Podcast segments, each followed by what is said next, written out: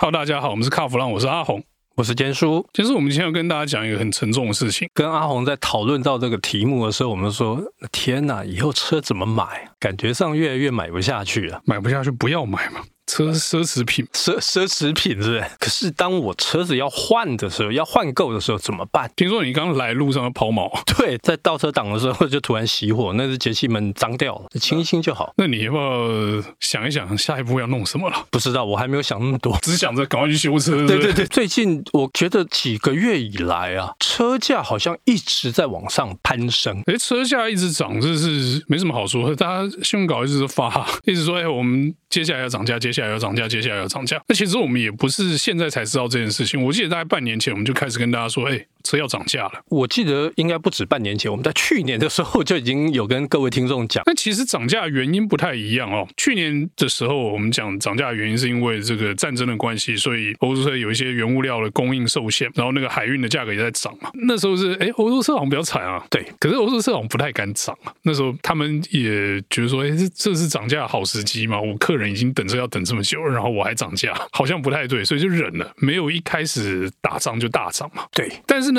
后来就。奇怪啦，今年这个下半年的部分，这个涨价也是日本车先开枪啊！是日本车开枪，就你就觉得奇怪，妈的，日币汇率创新低呢，我换到最低的点二一而已。好，今天看的是点二二了，日币跌成这样，结果你日本车跟我说要涨价，这是莫名其妙嘛？据我所知哦，这些日系车商哦，他们的报价是用美金报价，不是用。日币报价不管嘛，对不对？让他付给他，最后你在日本是花美金还是花日币嘛，对不对？你的想法是这样子。哎，我觉得他们这些日本车厂哦，不管日本车厂、欧系车厂会涨价的原因，其实不外乎就是因为母厂他们在这几年啊，其实都亏得蛮严重。不应该说他亏少赚很多，但是呢，我觉得少赚很多有几个原因啊。大家常在讲什么缺晶片啦，这个原物料也跟着涨价啊，战争啦。我个人是觉得有一个最大的原因。就是在于现在的车商哦，因为他用了很多的东西，不是来自于他自己啊。譬如说啦，刹车系统谁的？不是 Bosch 就 Continental 嘛？那你说这些这个大家很喜欢的这些什么呃触控面板，那个也不是他们自己做的。那你是不是还要付给 Apple 或 Enjoy 他们这一些权利金？钱都付到这边上面去了，当然他的利润就一直被稀释掉嘛。那他要不要涨？啊，我利麦倒啊？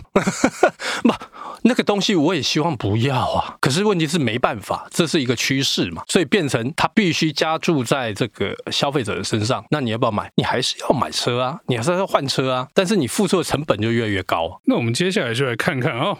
这国产车商啊，又或者是说这个几个主要的，我们认为有指标意义的车商，到底涨了多少钱？我们先来看一下那个龙头好了。听说龙头涨了不少啊，因为是龙头，所以带头涨最大嘛。啊，我们所谓的龙头就是啊，Toyota 哈，台湾的和泰汽车，国产的部分呢，涨一点四到两万，好像没有很多啦。问题是你一台五十几万的车涨上去，哎，所以以后没有五字头的国产车，哎，有这么糟糕吗？是不是这个意思？国产的部分哦，涨幅最小的那个就是。什么 Vios Yaris 那个因为最便宜的嘛，它那个涨大概一万了，所以加上去好像勉强还有五字头了。我们想说，哎，对，国产车涨这样还好。问题是它主力销售其实是进口呢，是，哎，RAV4 是进口，大家都以为它国产了。那我们来看看这个进口的部分它涨多少哦，进口的部分涨幅就高了，进口车有些涨幅从二点六万起，好像没有很多哦。它问题是最贵涨十一万哇，但是十一万哦，应该是那些积压了哦，那些性能款的，那或者是说像那个修旅车啦、阿法啦，就是高单价。因因为它涨幅是依照车价去抓比例涨的，所以越贵车涨越多了。Toyota 呢，你说是它这个涨价这个幅度这样子哦，那大家就会觉得说，哎，怎么变那么贵啊？不过还好，那个售价是一月一日起啊。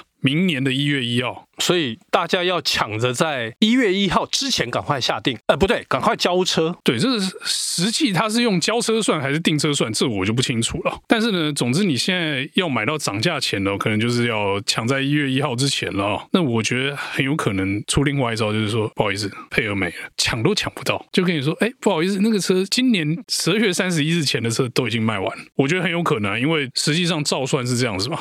我十二月三十一号要结的单，我们现在录音的时候已经十几号啦，剩两个礼拜啦。老实讲，你现在听到录音去抢，我觉得应该抢不太到了。据我的了解了，他们现在哈一些比较热门的所谓的进口车的部分，差不多要等大概三个月。那你如果说像 Lexus 的话，拍谢三个月以上到半年才有办法拿到车。前一阵子哦，我一个亲戚他买了一台 Toyota 进口车，订车的时候呢，但是 Sales 跟他讲说，因为我们要调涨，所以呢，如果没有办法在年底之前交车，明年交车的话，拍谁要用新的价格。阿红，你有听过这样的故事吗？我有听过相反的故事了。某个品牌啊，欧系的，那我朋友订车了，他说你现在订车哈，我们保证明年不涨，就算跨了年式，我就是用今年定的价钱交给你，但前提是你不能转单。你如果转单的话，我就要没收那个价差。但你如果不转单的话，我就保证用现在订车的价钱卖给你。等于是说你是真心要买的人，我就帮你 hold 住这个价格，我不涨你价格。所以这个白纸黑字都要写在合约上。这在合约上写的蛮清楚，因为我朋友最后跟人家退车，退车就被没收了那个价差嘛。因为我那朋友他是因为家庭的关系，所以他就原本订的那台车就太小，所以他就去换了一台大一点的车子。那当然这是题外话。那接下来我们来看一下尼桑的部分，好不好？尼桑也是有涨价的哦。有。那尼桑的部分呢，也是国产车涨，进口车也涨，涨幅呢是从一点五到六万哦，那很。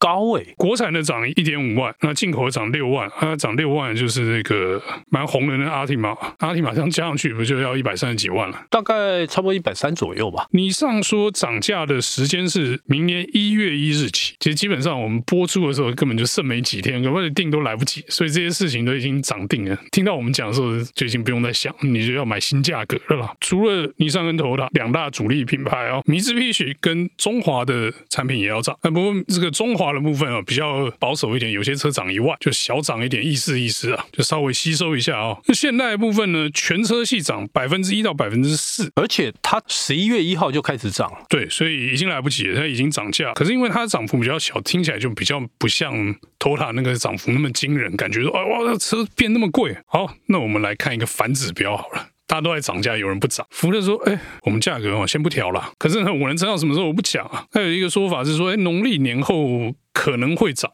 可是现在他没有办法告诉我们一个很确切的答案，说到底涨多少，或者是要不要涨。那我觉得它会涨，可是涨幅呢？他可能在观察其他人涨价之后的销售反应。不过他说农历年后，对不对？农历年后离现在大概差不多两个月吧，搞不好他是用这个所谓的三月开始涨价，也不一定。所以我觉得，就像阿红刚刚讲的，看看市场的接受度跟反应如何，再去做因应。我觉得有些业者是说啊，我已经少赚很多，受不了，所以我要涨。我觉得拖拉。跟你上可能这样，那有些不敢涨，但是像中华的部分，我觉得那个涨了一万就是不痛不痒嘛，意思意思的，意思意思啊，就是我我我得涨了，但是我不想涨那么多了。那福特就是嗯。我看看你们其他人怎么玩嘛，对，有有这种感觉在嘛。那如果能涨，我为什么不涨？那如果涨了卖不动，那我干嘛涨？如果我还有赚嘛，我我就不要涨价，我就闷闷的卖。他说对啊，你去看头啊，你看尼桑都涨价，我福特没涨，买我不是比较划算？对，这这有一些操作的空间在了。可是呢，你说我们讲这些新车涨价的事情哈，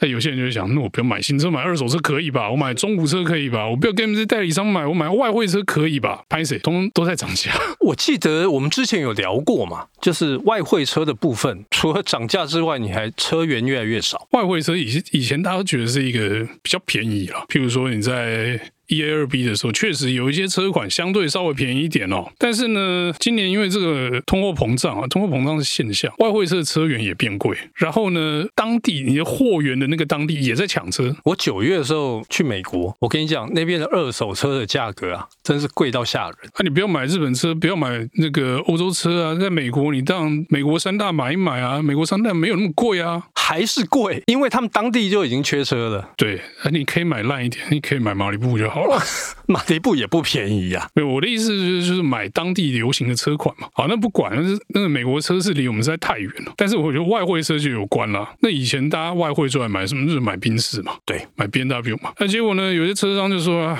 今年没办法，那些车没办法做。为什么？因为货源变贵，价差没有了，所以进来卖就没空间嘛。那所以那些外汇车就是，他不是说买不到车，因为太贵买不下去，也不能说买不下去，这太贵买回来卖没有利润空间，那就变成说一个。没有办法做我生意嘛，所以车源不见。那你如果要车，你硬要跟我买一个什么什么什么，我可以去帮你订啊，OK 啊，订来就是比你预期中贵很多，跟你以前印象中的那种外汇车的价格不一样。反正你就知道多花钱，而且不是一点点，花很多。从今年以来哦，这个所谓的外汇车啊，它数量减了大概七成。可是我觉得接下来哦，因为这个价格已经涨上去，接下来势必对消费者来说，这个买车的这个心态得要改一改啊。你原本认知的那个价钱，可能接下来就不是这样。我觉得车的涨势哦，可能还要再持续一阵子哦。我觉得我个人估计大概至少还要大概两年，因为这等于是要美国把通膨打完之后，看能不能恢复常态，而且那个价钱一定不会掉下去，只是会停止涨价而已。但是阿红，你记不记得台湾的车价？我们现在讲台湾就好，台湾车价。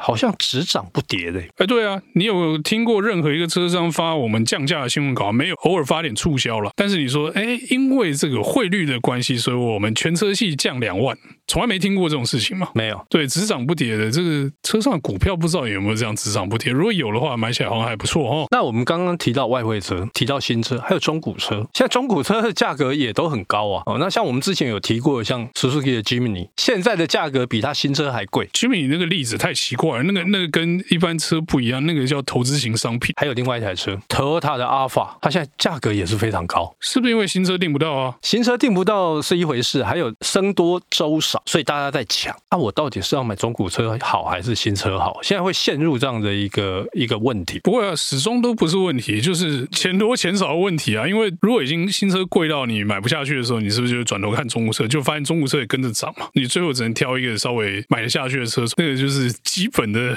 供需的状态嘛，所以我觉得最近要买车真的是还蛮辛苦的，因为大家都在涨价嘛。所以接下来大家应该在这一两年之内啊。买车都会很辛苦，不然中古车拿出来卖高，可以卖比以前高，就是跟那个劳力士是一样的道理啊。十几年前买十万，现在可以卖二十几万，但是车我觉得不太可能，车跟表的状态不太一样哦。买车要买对了哈，买到自己喜欢的才是最重要的。没错没错，坚叔这样讲确实是还蛮中肯的哦。好，那我们今天有关这个新车涨价的故事呢，就到这边告一段落，谢谢大家收听，谢谢。